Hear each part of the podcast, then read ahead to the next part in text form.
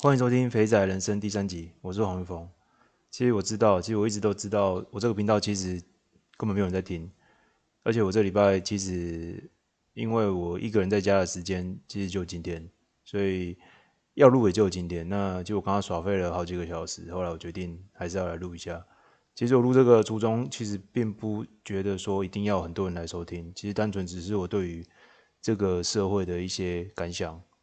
我想说，如果不是现在记录一些什么，可能到了五年、十年之后，我一定忘了我现在的感想，我一定忘了我现在的心情。所以，为了想要去保有这些心情，我决定来录制一下，来收集一下，来做个纪念。对于我对于最近这些呃，应该不是最近啊，就是这些从历史上的社会事件所引发的一些感想。那其实这个礼拜我过得蛮浑噩的，我觉得。有时候啊，选择可能比努力重要。不是说你不用努力，但有时候你一选择一错误的话，那其实做再多的努力都没什么用。那当然不是说我现在选择是错的，只是说有一些工作倦怠或什么的，我一直觉得这一拜提不起什么劲，所以导致我刚刚犹豫再三，说到底啊、呃，我这个礼拜还要不要录？但既然我的呃初衷就是每个礼拜去对一些时事的评论，对。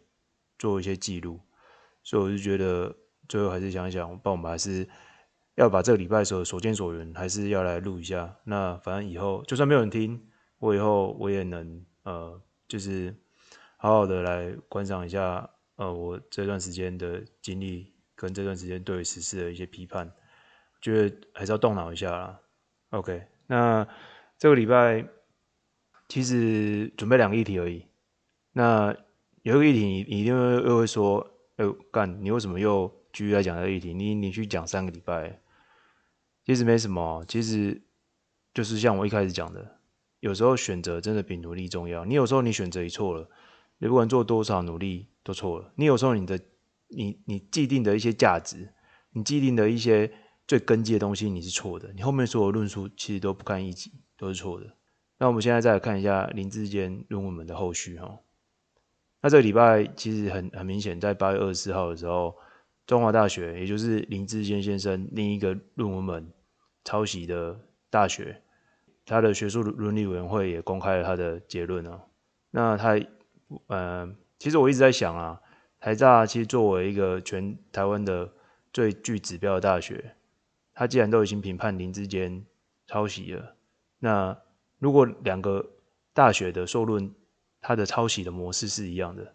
什么是抄袭模式是一样的呢？就是说你连错字都抄错的话，那我想台大已经作为一个指标性的判决，我我不相信中华大学它会有另外一个判决。那果不其然哦，这周中华大学它其实也是判林志坚先生抄袭啊。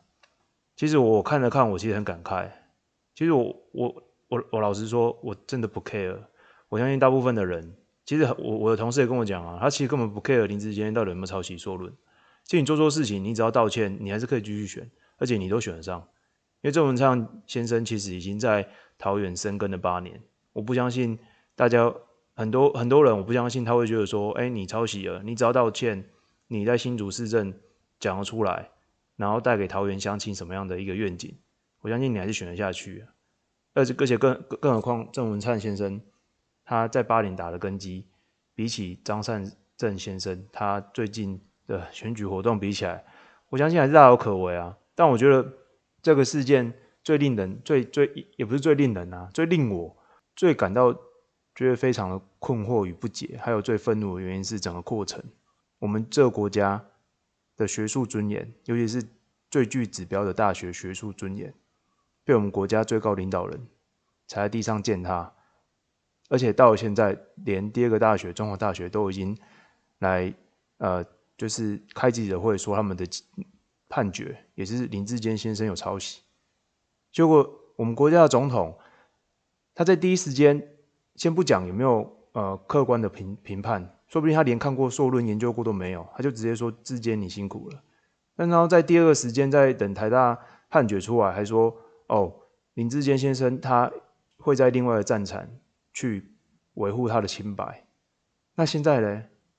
现在连中华大学第二个大学的判断都判决都已经出来了，结果我们家的总统他他到底做了什么？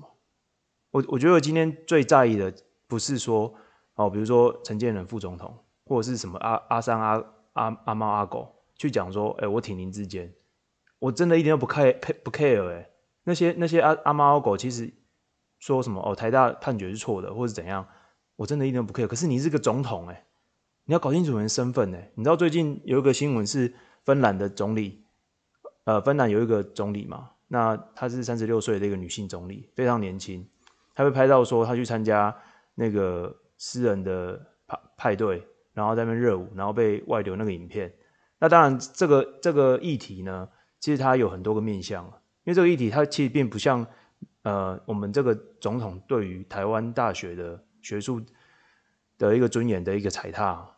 因为他他当然会讲说，我也是总理，所以我也是有个人的隐私跟个人追求快乐的权利。我觉得这都很认同。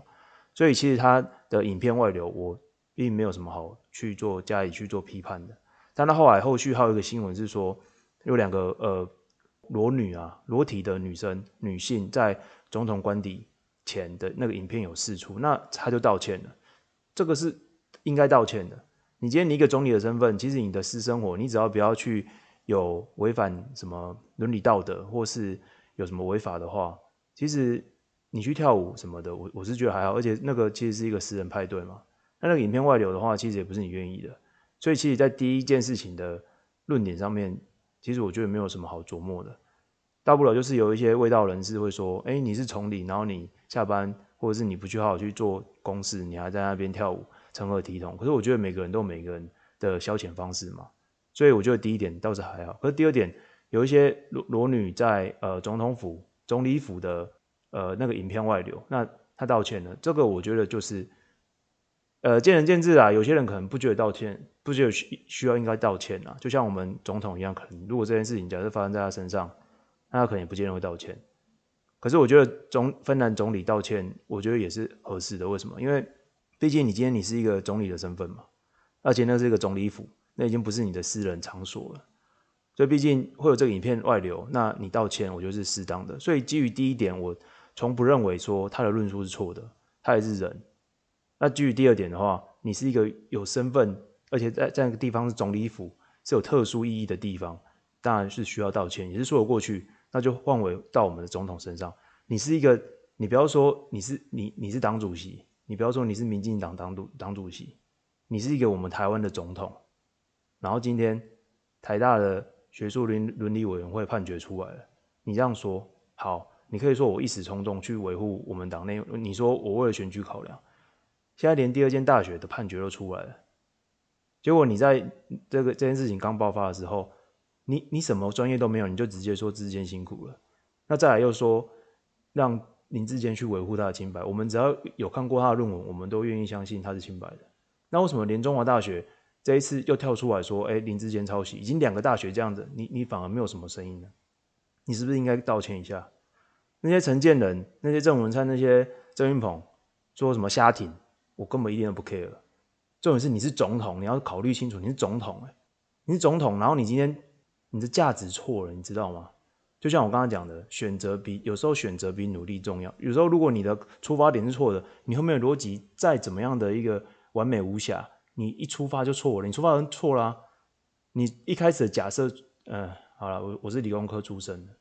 你一开始你的假设只要是错误的，后面的论证论述再怎么样完美都没有什么屁用。所以我是觉得，你作为一个总统，你在最一开始的根基的一个价值上面，你踩错了。今天叫你出来道歉，合情合理。就我们看到他从八月十二号发的那一篇说林志坚会去另辟战场维护他的清白之后，后续一些台大的或是中华大学的一些消息，他完全没有做评论的。这应该吗？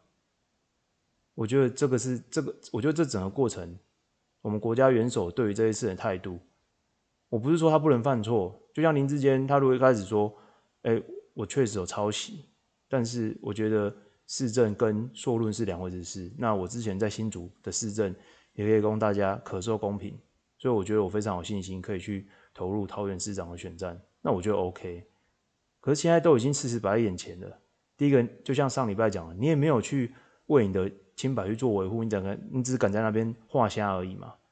对不对？那你也没有去告人，你也没有去教育部提起诉愿，你一直还在那边说，哎，我要维护我的清白。重点是总统对于这个最基本的价值没有出来表态，还是一直维持在。他他以为他不出来出声，大家就忘记他之前讲过什么话吗？这非常危险呢。那以后我们遇到一些，不要说什么呃统一或是独立这种问题，遇到一些最基本的价值问题，我们家国家要怎么走，是操之在你手上哎，这不令人觉得。非常的危险嘛，所以这个这也就是为什么我我需要去讲这件事情，讲三个礼拜的原因，因为这整件事情，这整件过程，我真的他妈受不了，我真的觉得为什么到现在为止，我们家的国家的总统还没有出来道歉？你看芬兰的总理，第一段我说这个当然没什么，他没有道歉，OK，可第二段他他那个影片一出来，也会有人觉得说那个裸女也也不是我可以操控的啊，他在总理府附近的那影片流出来，我怎我我有什么办法？可是他就道歉了，为什么？因为他很了解，他很了解说这个是一个特殊的地方，芬兰总理府，而而且我是之前我是芬兰总理，我之前才去过私人派对的跳舞跳热舞的影片外流，所以我对于这件事情我道歉。你看人家芬兰总理三十六岁，都比你蔡英文总统还年轻，但他知道什么叫做价值，什么叫核心，一出发这个东西是不能错的。结果事情摆在眼前，人家国外就可以。去对这件事情立刻做道歉，但我们家国家元首呢，对不对？我觉得这是可以非常值得让我们大家社会大众好好思考的一个问题，不要在那边去瞎挺了。如果你今天去瞎挺的话，为什么会有两间大学同时讲出同样的结果？这真的是值得我们好好去审视一下。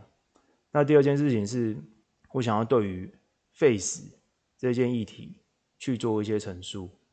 基基本上，老实说，我我其实了解。废死团体的一开始的命题是什么？他们一开始的命题就是说，他们不希望因为冤案造成判死了之后，一执死刑一执行下去，就没办法再，它是不可逆的嘛，就没办法再复原的嘛。那等到我们真的发现说，这个人他是被冤枉的，那再来不及救治了。但是你要这样想哦，啊好，我们先打个打个举例好，我们继续深究这个问题。我们国家其实，在我印象中啊，在我们国家有发生过，其实有几几宗非常著名的冤案。那有，我就先提两个好了。有一个是已经被执行了，那个是没办法救。那另外一个没有执行，他真的救回来了。那我先讲一下，那个已经救回来，就是就是非常有名的苏建和案。那他其实，在牢内里面关了应该有数十年，那最后面终于放案，那最后面他没有执行死刑，然后呢，回归社会。那第二个是什么？第二个是非常。有名的军中的江国庆的案件，那他也是因为就是有一个小女孩被杀害了，那他呃据说呃也不是据说啦，他最后面的去做呃非常多的呃分析跟非常多的方案之后，发现说他是被求刑的，他是被求刑逼供，说我有犯这个罪，但最后面死判了死刑下来之后执行了。那他永远就没办法再去做抗辩，他永远没办法不可逆，他永远没办法回归。所以就是为什么废死团体一开始说，如果今天如果他是冤案怎么办？那冤案的话，如果我们就这么样草率的把他判死刑执行了，那那他不可逆，那这样子他的人权在哪里？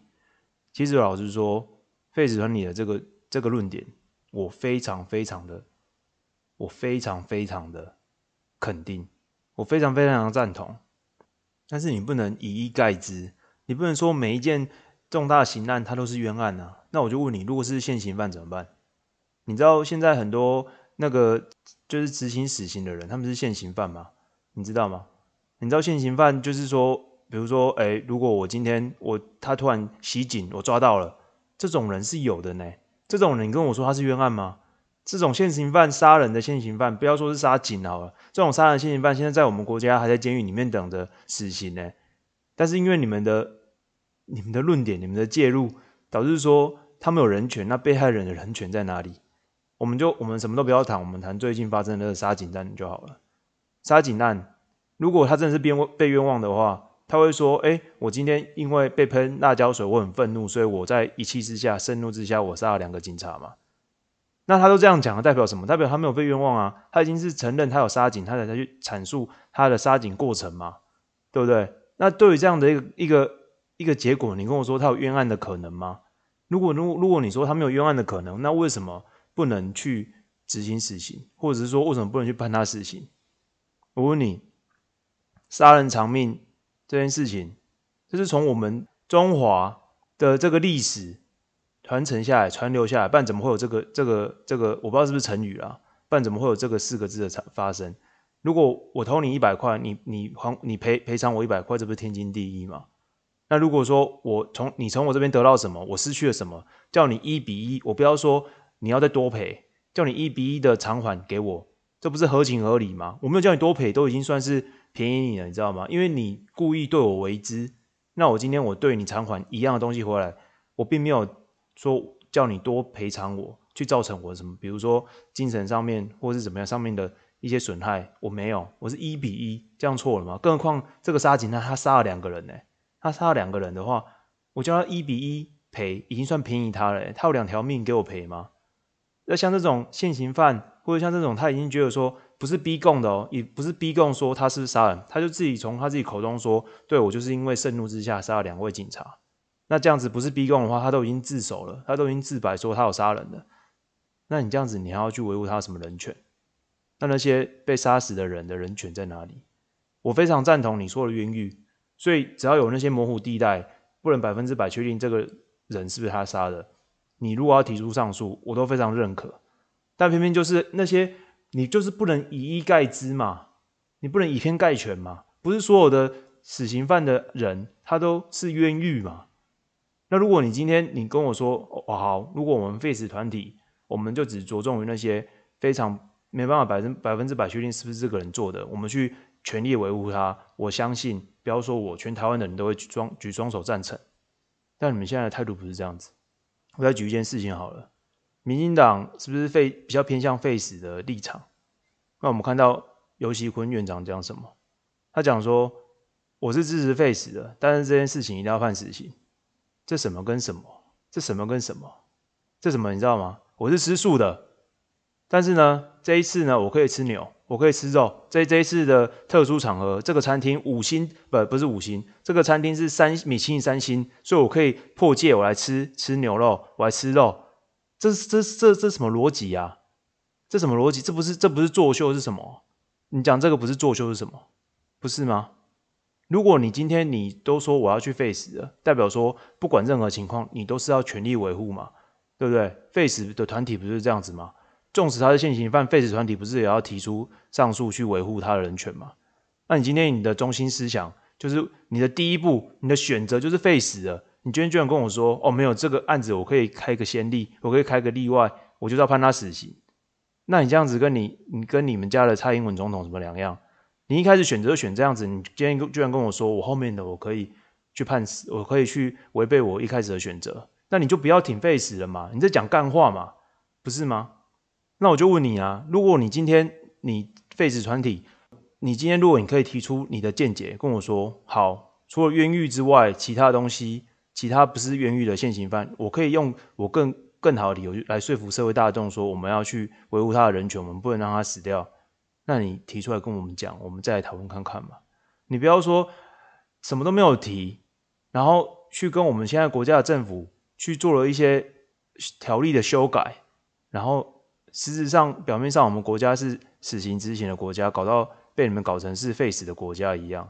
不要事事情要做就光明正大的做，我没有说你不能做，但是你可不可以不要偷偷摸摸的做，然后搞得好像哦没有，我们我们我们国家还是废啊还是死刑的国家。但问题是，你看现在现在现在搞成这样子，你跟我说你还要废死吗？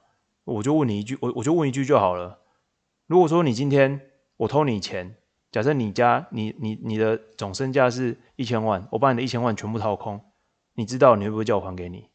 你会吗？还是你不会？那你不会你就给我钱哦。你会吗？你一定会嘛，对不对？那你今天有这样的基础概念之下，我把你的我把你干掉了，那你会不会叫我也用同样的价值去还你？你既然你的钱一千万被我掏空了，你都会希望我用同样的价值把一千万还给你了。那你今天你的生命被被被拿掉了。难道你不会想要，而且是被无意义的拿掉？被不是说，哎、我今天就是该给你这条命哦，对不对？我今天我今天被被你这样子完全无意义的拿掉我的生命，那我不能要求你把同样价值的生命还给我吗？或是把同样价值的生命赔给我吗？对不对？那最后，最后我还是想要讲一件事情啊。我觉得有些东西，有些价值，你要你要去认认清什么叫做基本价值，基本的，就像我上次第一集讲的，我相信那个芬兰总理的这个事件。一定有灰色地带，一定会有些人说他是总理，为什么他有这种热舞的影片？为什么？我相信你也不能百分之百说他错，因为有些人就觉得说你要你是一个总理，你要维持好一个国家的形象，因为你代表这个国家，所以我不会说芬兰总理的热舞那个影片出来，他一定是对的，但他不道歉，我相信也有他的道理在。我是站在他不道歉那个方向，但是如果要有人说我站在你是代表一个国家。你需要为这个影片去做道歉，我也不会说你错，所以我相信这世界上即使八九十趴灰色地带，你可以各自表述，你有不同立场都 OK，但是有些基本价值，那百分之十、百分之五的，你你是没有办法去用你不同立场去说，我今天觉得这个黑色的东西是白色的，你是没有办法的。所以最后我只是想要讲的是，那十趴对就是对，错就是错的东西，其实我们国家的执政者，你们有权利。你们是有权利的，我们这边我们只是一个小老百姓。你们有权利，请你们真的认清什么叫做是对的，什么叫做是有价值的东西，什么是价值正确的东西。不要为了一己私利，把国家带带向一个不用外来政权来颠覆自己就已经乱掉的东西。好，那这周就录到这边了。那一样就是，我想我知道没有在听，不过如果真的有有什么意见想要打我脸的话。再欢迎跟我讲，那我们就下次再见喽，拜拜。